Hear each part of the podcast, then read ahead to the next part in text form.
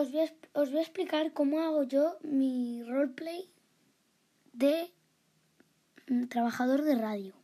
Lo primero empiezo diciendo, empezamos el día, eh, son las 11 y la hora, bueno, la hora que sea directamente, ahora son las once y media.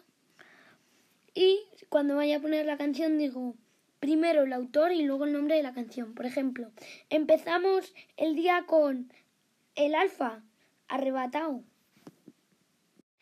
Y luego pongo ya la canción en YouTube desde mi móvil. Entonces pues queda muy buen roleplay, tengo contenido diario y pues ya cambiaré de temas. Pero de momento me apetece hacer roleplays y los voy a hacer.